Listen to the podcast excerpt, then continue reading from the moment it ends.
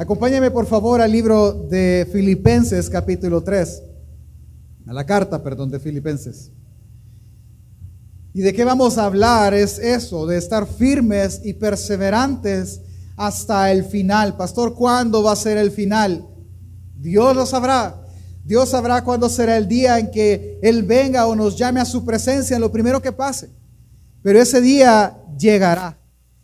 Y debemos de perseverar hasta ese día. Mucho en la vida se trata de perseverar. Por ejemplo, se trata de perseverar en el colegio. Si usted no lo vio o no lo notó, en el colegio todos nosotros, bueno, quizás algunos no, porque no entramos tan temprano, ¿verdad? Pero ahora se empieza casi que sale del vientre de la mamá, ya lo escolarizan, ¿verdad? Eh, empezamos, la mayoría ahora empieza a los dos años de edad. Y si empiezan a los dos años de edad, ellos pasarán 16 años de su vida en el colegio perseverando año con año, año con año, perseverando. Hasta hay un premio que no sé si solo a mí me lo han dado a usted también, que es el de la perseverancia, ¿verdad? El que de verdad perseveró para poderse graduar y salir. La universidad trata de perseverar. Una persona pasa ahí, si es buen estudiante, entre 5 a 8 años, depende de la carrera. Si es un estudiante que tiene que trabajar a la par, él pasará 5 o 10 años en su carrera y así, y perseverará todo el tiempo. La maternidad es de perseverar. La maternidad empieza en el día donde se concibe al bebé, dura nueve meses en el vientre y toda una vida fuera. Y la paternidad y la maternidad es de perseverar todo el tiempo. La vida laboral persevera uno 40 años laborales o cotizables para poder descansar al final. Toda la vida trata de perseverar. Y hemos perseverado para muchas otras cosas y hemos perseverado para cosas realmente importantes para nuestra vida, pero debemos de perseverar para algo necesario. Todos le decimos a nuestros hijos, persevera, no te rindes, siga adelante, no te desanimes. Lo que se empieza se termina, así que persevera. Siempre cada uno de nuestros hijos o familiares son animados a seguir y a perseverar. Y la Biblia no es la excepción. La Biblia cuenta una historia en 66 libros donde nos motiva a perseverar y nos dice por qué perseveramos. Lo que hoy quiero dejar en su mente es que si algo nosotros vamos a hacer, si una sola cosa podemos hacer, es proseguir a la meta hasta alcanzar y ver a nuestro Señor, estando firmes y perseverantes hasta el final. Yo quiero que me acompañe a orar antes de leer el texto bíblico y antes de poder meditar en la escritura. Señor Jesús, te doy gracias por esta mañana, por el momento que nos permite, Señor, de acercarnos a tu palabra, a tu santa palabra, Señor, al texto sagrado. Yo te ruego, Señor, que cada uno de nosotros tú les des sabiduría, un corazón dócil y entendido, Señor, para entender y atesorar tu palabra. Yo te ruego, Señor, que a mí me des las palabras correctas. Es que yo no sea tropiezo, Señor, para nadie. Que mis palabras no sean tropiezo a ninguno, Señor. Para que podamos, Señor, aprender y ser edificados como iglesia. Edifica tu iglesia por medio de tu palabra, Señor. Ayúdame a darle el sentido correcto a ella. En el nombre de Jesús. Amén. Filipenses capítulo 3, verso del 12 al 15 dice, no que ya lo haya alcanzado ya, ni que ya sea perfecto, sino que prosigo por ver si logro hacer aquello para lo cual también fui asido por Cristo Jesús. Hermanos, yo mismo no pretendo haberlo alcanzado ya, pero una cosa hago olvidando ciertamente lo que queda atrás y extendiéndome a lo que está delante, prosigo a la meta, al premio del supremo llamamiento de Dios en Cristo Jesús. Así que todos los que somos perfectos, esto mismo sintamos. Y si otra cosa sentís, esto también os lo revelará Dios. Pablo lo que está haciendo es animando a una iglesia a alcanzar el ser perfectos como Cristo Jesús es perfecto. Lo cual él menciona, también él menciona la palabra sentir, pero no es un sentir místico, no es una corazonada, no, no es un séptimo sentido, ¿verdad? Es un sentir, es una intención de vivir o morir para Cristo. Le cuento un poco de qué trata Filipenses para poner en contexto esas palabras. Filipenses es un acuse de recibido. Pablo viene y recibe de parte de la iglesia en los filipenses, en Filipo, una ofrenda para su sostenimiento. Él está encarcelado. Él recibe esa ofrenda y Pablo toma la iniciativa de dar las gracias por medio de esta carta. Pero en la misma carta él va a aprovechar a volver a exhortar a los hermanos, no porque ellos tuvieran un problema, sino porque es lo que Pablo hace como un padre a estos hijos espirituales. Así que él envía la carta por medio de Epafrodita. Él está cautivo o preso en un arresto domiciliar, como nosotros lo entendiésemos. Él puede recibir visitas, él puede, pero no puede salir de Roma, mucho menos del lugar donde él está. Él está en una circunstancia, yo creo que, no sé si alguno de nosotros le ha vivido antes, de estar preso o privado de su libertad. En esas circunstancias, siendo él prisionero y, y, respirando amenazas de muerte, porque lo que él está esperando es sentencia de muerte, él, a pesar de eso, él no está triste en su espíritu. Claro, en la carne él está triste porque él menciona que aunque Pafrodita enfermó, Dios no agregó tristeza a la tristeza que él ya tenía. Pero a pesar de eso, en su espíritu hay gozo, porque lo vemos en el capítulo 4 cuando dice, hermanos, gozaos, y otra vez os digo, regocijaos en Dios. Él está gozoso a pesar de sus circunstancias, a pesar de lo que está viviendo, que no es fácil, él todavía tiene ánimo para hacerlo él y exhortar a alguien a perseverar, a seguir adelante. En la carta él menciona que hay un sentir, y la carta lo menciona cuatro o cinco veces, que debemos de tener todo ese, ese, sentir. El sentir al que él se refiere es un sentir de que si yo vivo, vivo para Cristo, el vivir es Cristo, y si yo muero, el morir para mí será ganancia. Si vivo, trabajaré para Cristo y seré feliz, y si muero, pues iré con Cristo y seré más feliz. Y su dilema en la carta es ese, no sabe qué escoger, si enfrentar la muerte con alegría pero le pesa también dejar a los hermanos porque él quiere seguir enseñándole a los hermanos. Pablo no está ahí por cometer delitos. Pablo no está ahí porque, perdón, asesinó o hizo algo. No, él está ahí por predicar el Evangelio. Por lo cual, si él pudiera venir y hacer el detener su trabajo, sería válido. Si él decidiera, ya no me voy a dedicar a las demás iglesias que, que he sembrado, pues sería válido. Sería válido para la carne de Pablo venir y conmiserarse y decir, bueno, ya estuvo, ya no, ya no más porque Dios me trajo hasta este lugar y no me saca de aquí. Pero no fue así. En lugar de eso, Él exhorta a toda una iglesia a estar firmes y perseverantes, a despreciar todo aquello que para Él es ganancia y para nosotros puede ser ganancia. Acompáñame por favor, versículo 1 al 3. Él empieza a dar esta idea sobre esa condición en la que él está. Y él dice, por lo demás, hermanos, gozaos en el Señor. A mí no me es molesto escribir las mismas cosas y para vosotros es seguro. Es decir, lo que va a, leer la gente ahorita, la iglesia de Filipos, no es primera vez que él lo dice. Es probablemente segunda o quizás más. Por eso él dice, a mí no me es molesto escribirles de nuevo lo mismo. Y para ustedes que yo se lo escriba otra vez, les va a dar más seguridad. ¿Qué les manda decir? Guardaos de los perros, guardaos de los malos obreros, guardaos de los mutiladores del cuerpo. ¿Cuál es la palabra clave? Guardar. Cuídense. Cuídate de aquellos que tienen apariencia de piedad, pero pervierten el Evangelio. Cuídate de aquellos que van a imponerte cargas que el Evangelio no te impone. Cuídate de aquellos que va a exigirte a ti un estilo de vida puro, santo y recto y va a poner una carga muy pesada sobre ti que Cristo la quitó. Cuídate de ellos. Y él dice, ¿por qué? Versículo 3. Porque nosotros no somos, porque nosotros somos, perdón, la circuncisión, los que en el Espíritu servimos a Dios y, gloria, y nos gloriamos en Cristo Jesús, no teniendo confianza en la carne. Le explico. La idea en esto son la idea de estos tres textos es lo que sigue. Ellos, los judíos, son considerados el pueblo de Dios a, a, lo largo de la historia bíblica.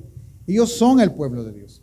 Cuando ellos están en Filipos, ellos no solo están judíos, sino que también griegos. Su mayoría son griegos, pero hay uno que otro judío porque Pablo siempre iba a una sinagoga judía donde cualquiera parte que él iba. Quiere decir que ahí hay personas que obligan a los hermanos a circuncidarse, a vivir y a guardar la ley. Entonces él dice, hermanos, nosotros no somos de ese tipo de personas, nosotros somos la circuncisión, es decir, nosotros Somos el pueblo de Dios que sirve, la palabra servir no es como la entendemos ahora, de ir y mover sillas, cuidar niños, etcétera, sino que, que adora en espíritu a Dios, al cual Dios ha perdonado nuestros pecados, los cuales no nos confiamos de la carne. Es decir, la mayoría de judíos creían esto, que si tú querías ser cristiano, aquellos cristianos judíos, si tú querías hacerlo, tú tenías que guardar la ley y practicarla al pie de la letra. Si tú no la practicabas al pie de la letra, tú no podías ser judío. No, no, no, no, no puedes hacerlo. Entonces, viene ellos y dice, tú no tienes que ser, que era la consigna más fuerte de ellos, hijo de Abraham y, y tener por pacto la circuncisión para ser considerado hijo de Dios. No, no, no. ¿Por qué? Porque eso es jactarse. Ah, por decirle algo. ¿Tú eres miembro oficial de Gracia Soberana? Sí, porque yo firmé mi pacto de membresía. Yo no. Pues quizás yo no soy. No quiere decir eso. No quiere decir que ellos se puedan jactar de que firman y por eso son parte y los que no firman no. No. Pablo dice, no, no, no, no es necesario venir y hacer todo para que tú te consideres hijo de Dios. Eso es gloriarse en la carne. Mejor gloríate en Cristo. Enorgullécete de que Cristo hizo por ti lo que la ley no podía hacer nunca. Y entonces viene y él dice, versículo 4, si hay alguien, dice, o aunque yo tengo también de qué confiar en la carne, si alguno piensa que tiene en qué confiar en la carne, yo más. Y él va a dar su currículum, dicen algunos predicadores. Él dice lo que Pablo es, circuncidado el octavo día, conforme a la ley, del linaje de Israel, conforme a, ser parte del pueblo de Dios, de la tribu de Benjamín, que es donde, de donde venía Saúl, hebreo de hebreos en cuanto a la ley fariseo, en cuanto al celo perseguidor de la iglesia, él guardó la ley con celo, y en cuanto a la justicia que es en la ley irreprensible, es decir, si alguien podía gloriarse de sus propios méritos para ser parte del pueblo de Dios, era él. Él podía hacerlo. Él cumplía todo el estándar que la ley pedía, porque él era irreprensible. Es decir, nadie me puede venir a decir a mí que yo pequé conforme a la ley porque no lo he hecho. En ningún momento de mi vida. Si alguien puede llamarse judío cristiano de nacimiento, ese soy yo por todo lo que he hecho, dice. Pero, versículo 7, pero cuántas cosas eran para mí ganancia, las he estimado como pérdida por amor de Cristo. Y ciertamente aún estimo todas las cosas como pérdida por la excelencia del conocimiento de Cristo Jesús mi Señor, por amor del cual lo he perdido todo y lo tengo todo por basura para ganar a Cristo. Él dice, creo que se entiende muy sencillamente, yo he despreciado el poderme jactar, yo he despreciado pertenecer al pueblo judío por ley, por mis propios méritos o por mi propia justicia. Desprecié eso con tal de ser justo por los méritos de Jesús, por los méritos de Cristo. Como Cristo se despojó de todo, del ser igual a Dios, de todo poder, Él se limita a eso, así yo me he limitado a que con mis propias fuerzas, con mis propios méritos, ser llamado cristiano. Así hagan ustedes. Ser una persona que entendió que su suficiencia está en Cristo, Él puede decir, para mí vivir es Cristo y morir es ganancia. Si muero o vivo, ambas cosas para mí son Cristo. Por esto estas cosas a mí, yo no me jacto de eso pudiendo hacerlo. Yo lo paso por alto y quien me interesa es Cristo y quien me interesa es que Él me tenga a mí y Él me presente a mí justo. Al oír esas palabras, uno puede decir, ser como Pablo de haber sido, haber sido genial, porque él sin intención hace ver que él es perfecto, porque él no rompió ni un solo mandamiento de la ley. Él no rompió nada, él tiene celo, aún fue tanto el celo que cuando él creyó que la iglesia estaba tergiversando lo que Dios a él le había dado, él persigue a la iglesia, consciente de la muerte de Esteban, mete preso a muchos, es que él era celoso de Dios o como lo dijo Jesús, creerán que me sirven, pero realmente no lo hacen. Es que Pablo era alguien que amaba con todo su ser a Dios y se guardaba de todo, todo acto pecaminoso. Aparentemente puede ser alguien perfecto, y aún respirando amenazas de muerte, aún respirando toda esta tragedia que está viviendo él, él viene y él dice, que son los textos en los que yo quiero que meditemos, entendiendo de qué él está hablando, él dice, hermanos, yo mismo no pretendo haberlo ya alcanzado, pero una cosa hago, olvidando ciertamente lo que queda atrás y extendiéndome a lo que está delante, prosigo a la meta, al premio del supremo llamamiento de Dios en Cristo Jesús. Así que todos los que somos perfectos, esto mismo sintamos. Y si otra cosa sentís, esto también os lo revelará Dios. ¿Qué es lo que Pablo quiere que los que le están escuchando oigan? Primero, él quiere que entiendan que los logros en sí mismos no son malos. Tú puedes haber alcanzado mil cosas. Qué bueno y te felicito y me alegro contigo. Nosotros como iglesia hemos alcanzado 17 años. Hay iglesias que no alcanzan tantos años y de repente desaparecen en la soberanía de Dios. Dios ha tenido tanta gracia con nosotros que por 17 años Él nos ha sostenido y nos ha hecho mejorar y ha transformado. Qué bueno. ¿Es malo ese logro? No, no es malo. ¿Podemos alegrarlo en Él? Sí, podemos agregar en Él. ¿El cumplimiento de las metas es malo? No, no lo son. No es malo. El tener ese estatus de haber alcanzado algo no es malo, familia. No me malentienda. No, qué bueno y alégrate. Lo malo es amar ese logro más que a Cristo. Lo malo es confiar en tu logro más que en Cristo Jesús. Eso es lo malo. Es venir e interpretar estos 17 años que nosotros fuimos los buenos, nosotros fuimos los grandes administradores, los que trabajamos y hemos hecho crecer, fuimos nosotros. Eso es lo malo. Hacer creer a nosotros mismos que si no fuera por nosotros, esas cosas no hubieran sido pasadas. Eso ya es pecado. Porque no es así. Si tú lo has alcanzado, si tú has llegado y has cumplido una meta, entiende que no fue tu habilidad, fue Cristo Jesús quien te hizo llegar hasta ahí para que una vez llegando ahí, tú le des gloria. Pero Pablo todavía va mucho más allá. Y Pablo dice, ¿saben qué? Yo alcancé todos los títulos que un judío puede alcanzar. Yo fui enseñado a los pies del más grande maestro. Y para mí todo eso es considerado basura. Él, la reina Valera, usa esa palabra basura. Pero realmente la palabra que, usan en el, en el griego, una palabra más fuerte, es estiércol.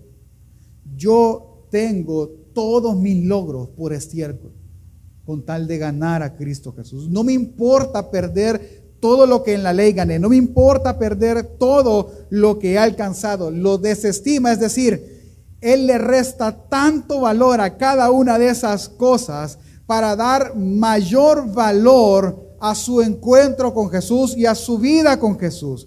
Cuando esas cosas son menos valiosas para Él, Cristo Jesús es más valioso. Es que cualquier cosa en comparación a Cristo Jesús debería ser menos valiosa, debería ser menos atractiva con tal de ganar la perfección en Cristo. Y aún Él dice, yo no soy perfecto, pero en mis circunstancias actuales, siendo prisionero, respirando amenazas de muerte, una sola cosa hago.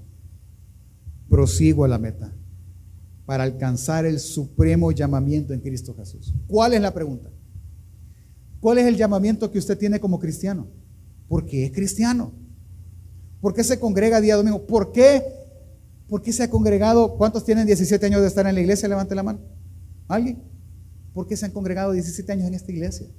¿Por qué me he congregado yo 13, 14, 15 años? ¿Cuántos años tiene usted? No sé. ¿Por qué lo ha hecho por tanto tiempo? ¿Cuál es, cuál es su fin? ¿Qué busca?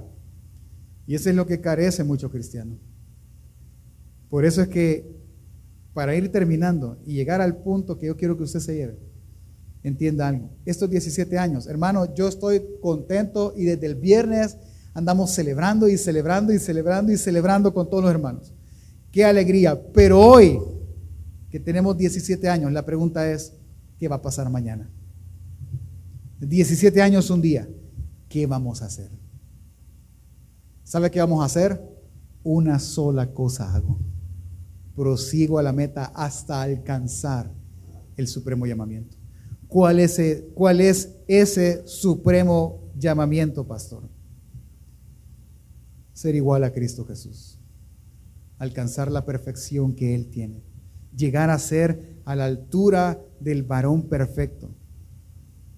Pablo busca animar eso. Si algo, si de algo te has de gloriar, gloríate jactándote con gozo de que para ti Cristo es más valioso que cualquier otra cosa. Hace un ratito, yo esa canción que cantamos acá al momento de dar gracias, yo casi no la puedo cantar, hermano. No puedo. No me salen las palabras, hermano.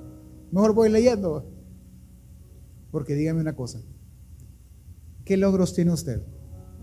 Quizás algunos son profesionales acá y les felicito y gloria a Dios por eso. Algunos son empresarios. Algunos tienen sus propios negocios. Otros son buenos empleados. Otros tenemos hijos. Otros son abuelos. Y ese título al, joven le dice, uy, ser abuelo, que me digan abuelito es decir, eh, eh, sentirme viejo. Pero al abuelo, al que es abuelo, le es un título honroso. Le es un título de, de, que no sabe qué prefiere, si que le digan papá o que le digan abuelo.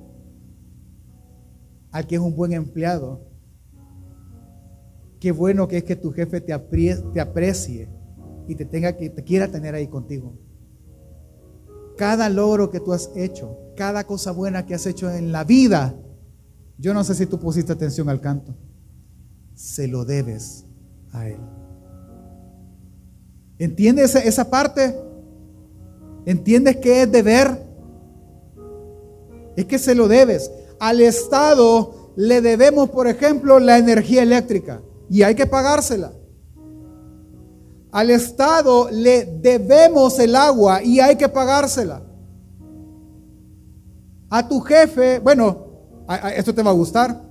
Aquellos que, que son empleados que venden cosas, te deben tu remuneración económica y te lo deben de pagar. Eso es la palabra deber.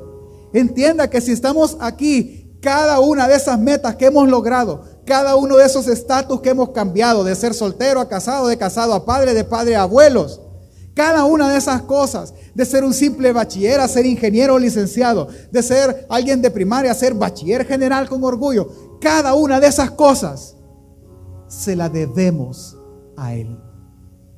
Tenemos una deuda con Él. Por no hablar de la salvación que ahora todos tenemos, del perdón de pecados que hemos experimentado. Hermano, esa salvación tan gloriosa y la esperanza y la seguridad de morir y abrir los ojos frente a la presencia de Dios, se la debemos a Él. No importa, como decía Mario, no importa cómo has venido hoy, ni en qué circunstancias, ni qué problemas tengas. Eso, eso es cierto, oremos por eso y Dios obrará. Pero, ¿qué vas a hacer? Ayer en, la tarde hay un texto en Mateo 11 que me ha impresionado, hermano, pero me ha, no sé, me volvió, me dio vuelta en la cabeza. Jesús le dice a la multitud, bienaventurado es aquel que en mí no encuentra tropiezo. ¿Qué es eso, pastor? Es decir, yo adorara con todo mi corazón a Dios, pero yo tengo que pensar en la enfermedad de alguien yo, yo, fuera feliz con Dios, pero no tengo el trabajo que quiero. Eso es encontrar en el tropiezo. Pero Dios ha hecho grandes cosas, las cuales debemos. ¿Qué vas a hacer? Es la pregunta. ¿Qué vas a hacer? Pablo, diciendo, todo eso yo lo tengo por basura, él dice, una sola cosa hago. Una. No me importa si estoy en la, cárcel, no me importa si padezco necesidad, no me importa todo lo que yo haya vivido, bueno o malo. Una cosa hago, prosigo a la meta. Persevero hasta llegar a la meta, a ser perfecto, a la misma plenitud de la altura de Cristo Jesús. Y es eso, hermano, lo que tenemos que hacer hoy. El llamado es eso. ¿De qué sirven 17 años si eres el mismo pecador de hace 15 atrás? ¿De qué sirve que Dios por 17 años, 10, 12, lo que sean, te haya sostenido, te haya superado, te haya hecho alcanzar las metas, si lo que no haces es proseguir a la que Él quiere darte? A que seas como Él y disfrutes la vida como Él la disfruta. Que seas feliz como Él ya es feliz. Por eso Pablo dice, yo quisiera alcanzar, dice. No es que yo sea perfecto ni lo que lo haya alcanzado. Yo quiero alcanzar y llegar y conocer y disfrutar si es posible de la resurrección y que ahí encuentren algo, fíjese, que Pablo ya se murió. ¿No sabía, ¿Ya lo sabía usted? Pablo murió. ¿Qué está esperando Pablo? Su resurrección. Algo que él en este libro, él anhela y dice, yo quiero y ojalá espero poder participar de la resurrección porque ellos creían que Jesús vendría ya y no verían muerte. Pero él deseaba participar de la resurrección y lo hará. Y él tiene en su corazón guardado que lo terrenal no es gran cosa. Es valioso, sí, es valioso, lo terrenal es valioso, hermano. Pero Cristo Jesús es más valioso. Lo terrenal está aquí, pero Cristo Jesús está arriba. Él es más valioso de cualquier cosa. Él es más grande de lo que tú puedes imaginar. Él vence lo que tú quieras, que, lo que tú no puedas vencer, Él lo vence. Por eso en estas palabras yo encuentro una gran buena noticia. Es que lo más importante, lo que es de más valor para el ser humano, no está en este mundo. Lo que Pablo te está diciendo es, tus logros, tus metas. Qué bueno que hayas logrado, qué bueno que puedas jactarte de eso. Pero entiende que lo más valioso no está en este mundo. Lo más valioso y lo más importante para el ser humano está en el cielo. Está sentado a la diestra del Dios Padre. Lo más importante es Cristo Jesús. Como, Pablo mismo lo dice en la misma carta. Muchos piensan que lo importante es aquí, buscan lo terrenal y trabajan para sus propios vientres pero tú debes de trabajar y yo debo de trabajar por la vida venidera. Por eso la exhortación de Jesús fue busquen las cosas de arriba, busquen y hagan tesoros en el cielo. La vida del hombre no consiste en estos bienes que ellos puedan hacer acá. Por eso, hermano, persevera hasta el final. Alcanza aquello por lo cual Cristo Jesús te alcanzó a ti primero, el llegar a ser a la estatura del varón perfecto. Aquel que no cree a Cristo, Pablo le dice, ninguna acción que tú hagas podrá hacerte a ti presentarte justo delante del Padre. Ninguna acción. No eres hijo de Dios, simplemente eres creación de Dios, eres hijo del diablo por cuanto no crees en Cristo Jesús. No generes y mucho menos confíes en tus propias habilidades o en tus propias obras piadosas. Porque algunos piensan ser cristianos porque generan obras piadosas, pensando que ellos son fruto de su confesión. No, perdóname. El que es realmente converso, una sola cosa hace. Persevera hasta el final. Persevera hasta alcanzar aquello por lo cual él fue alcanzado. El que es converso no persevera solo, persevera en medio de una comunidad a la que la Biblia llama la iglesia, a la que Dios dice que es la casa de Dios, que es su misma casa. El que es converso solo una cosa busca, ser igual o lo más parecido que pueda a su Señor. Eso es lo que busca. Al creyente Pablo le dice, mira, persevera hasta el final. Trata de alcanzar aquello Haz el esfuerzo. Alguien me decía, decíamos hace muchos años, cuando estábamos en el Álamo, yo era todavía el pastor de jóvenes, alguien nos enseñó y nos dijo, tratar es la forma ruidosa de no hacer nada. No trates, hazlo. Ve y alcanza aquello para lo cual tú fuiste alcanzado. Si en estos años has tropezado, piense, agarre un intervalo. Yo no sé cuánto tiempo tiene usted de ser cristiano. Pero yo te aseguro que has tropezado, probablemente. En algún momento dijiste, no, ya no. y te desanimaste, probablemente dejaste la iglesia, probablemente empezaste a hacer cosas que no convienen hacer. Pero no tocaste fondo porque la gracia de Dios te sostuvo y la gracia de Dios hace perseverar al creyente. Hace que día con día se levante y quiera ser más como Cristo Jesús. Ayer hablábamos con alguien que ayer regresó a casa. Después de orar por él y orar por él, e invitarlo ayer vino a casa. Y le pregunté, ¿cómo te ha ido? Mal, me dijo. ¿Qué es malo? Pastor, yo he andado tomando como no tiene idea. Primero empecé a tomar. Después empecé a fumar. Después dije, no, no, no, no, ya no puedes, ya no. Y me abstuve y fui consciente, ya no, ya no. Pero en eso, una mi exnovia me habló y me ultrajó todo, me hizo sentir mal y volví a tomar. Eso no es perseverar. Es que si lo haces en tus obras, eso va a pasar. Y me dijo él, ¿sabe a qué punto llegué? Me dice. Llegué al punto que los pandilleros de mi casa tomaban conmigo, me dice. Juntos tomábamos, pues. Y un día uno de ellos me dice, sacó una pastilla y me dijo, ¿querés probar? Cuando él me enseñó la pastilla, me, yo dije, no, no, ya no puedo seguir así. Y por eso estoy aquí, me dijo. Porque si yo tomo esa pastilla, yo toco fondo, me dice. Y yo le dije, ¿sabes qué pasó? Le dije, es que al que Dios llama, Él nunca le echa fuera. Al que Él tiene en su mano, Él jamás lo avienta. Y lo que está haciendo es que te des cuenta que tienes el llamado a perseverar. Persevera. Es que si usted y yo no hemos caído en, el, en pecados atroces, no es porque seamos perfectos, es porque su gracia nos guarda y nos enseña a perseverar. Si nosotros empezamos a hacer su voluntad, no es porque seamos grandes piadosos, porque su mano nos empuja a hacer su voluntad y nos llama a perseverar hasta el final, porque solo el que persevera hasta el final, dijo Jesús, ese será salvo. Solo ese. Así que el llamado a Pablo es a buscar la perfección. Y no una perfección humana y carnal, es a buscar la perfección en Cristo, aunque es difícil para la carne, pero el pensamiento de Pablo es el siguiente, versículo 20 y 21, capítulo 3.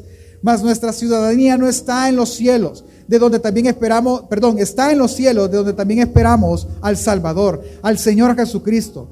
Y vea lo que el Señor Jesucristo hará el cual transformará el cuerpo de la humillación nuestra. Este cuerpo que solo desea pecar y que lo que no quiere es perseverar, este cuerpo Él lo transformará para que sea semejante al cuerpo de la gloria suya, por el poder con el cual Él puede también sujetar a sí mismo todas las cosas. Hermano, Pablo y Dios hablando por medio de Pablo, como Pablo dice, como que si Dios rogara por medio de nosotros, yo te exhorto hoy a que perseveres no por una meta que nunca alcanzarás, que perseveres por una meta que efectivamente en tus fuerzas no alcanzarás, pero en los planes de Dios está que llegues ahí, de que tu cuerpo, tus actos que ahora son viles, serán transformados por su poder en actos santos a la misma semejanza de Él. Eso nos debería de motivar. Eso debería hacernos despertar todos los días. Es cierto, vamos a trabajar, vamos a hacer las cosas y hagámoslas para gloria de Él. Pero si una sola cosa haces, que sea seguir a la meta, perseverar. Y que ahora que celebramos 17 años y se acabe la fiesta, hermano, tú digas, pues yo voy a llegar al otro año y voy a celebrar los 18. Y cuando cumplamos 18 digas, yo voy a llegar al otro año y voy a celebrar los 19. Y cuando llegue ese año y lo celebres, digas, yo voy a celebrar los 20. Y cuando lleguen los 20, ya no digas, voy a celebrar el siguiente año. Digas, yo voy a celebrar las bodas del Cordero cuando Él regrese.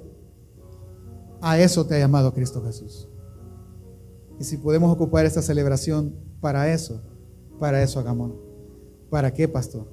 Para que una sola cosa hagas proseguir a la meta hasta alcanzar el llamamiento santo, el cual Dios te hizo, estando firmes y perseverantes hasta el final.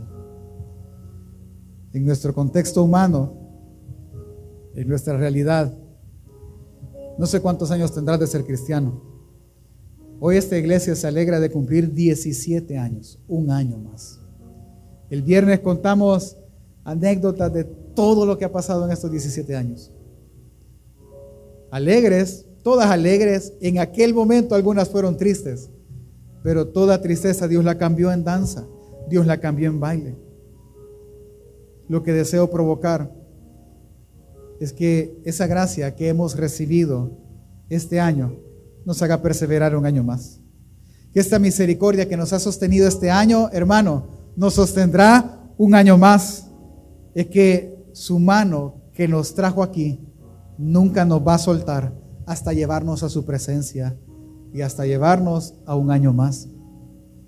Es que lo que hoy nos, en lo que hoy nos alegramos es que Él ha hecho que su iglesia persevere un año más. En eso nos alegramos. Por lo que te animo a lo siguiente.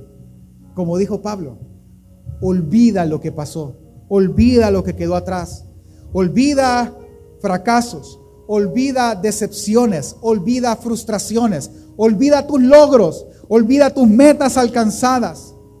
Que el pasado no te detenga, que el pasado no te estorbe, que el pasado sirva de testimonio de que Él estuvo ahí y que tú puedes por su gracia perseverar un año más. Hermano, qué bueno que cumplimos 17 años. Qué bueno que tú has alcanzado las metas. Qué bueno que nuestros hijos han cosechado logros. Qué bueno que hay triunfos en nuestra familia. Alégrate en eso. Alégrate y dale gloria a Dios en eso. Pero si te jactas de una sola cosa, Jáctate con gozo de que nuestros logros alcanzados no son más valiosos que el logro de Cristo Jesús en la cruz. Si quieres darle gloria a Cristo Jesús, ámalo más que a tus logros, ámalos más que a tus victorias y ríndete más a Cristo que a tus mismas metas. Y prosigue hasta el final. Y prosigue la meta. Conoce a Jesús. Lee más de Jesús que nuestros pensamientos durante el día sean de Jesús. Que nuestras acciones hablen de Jesús.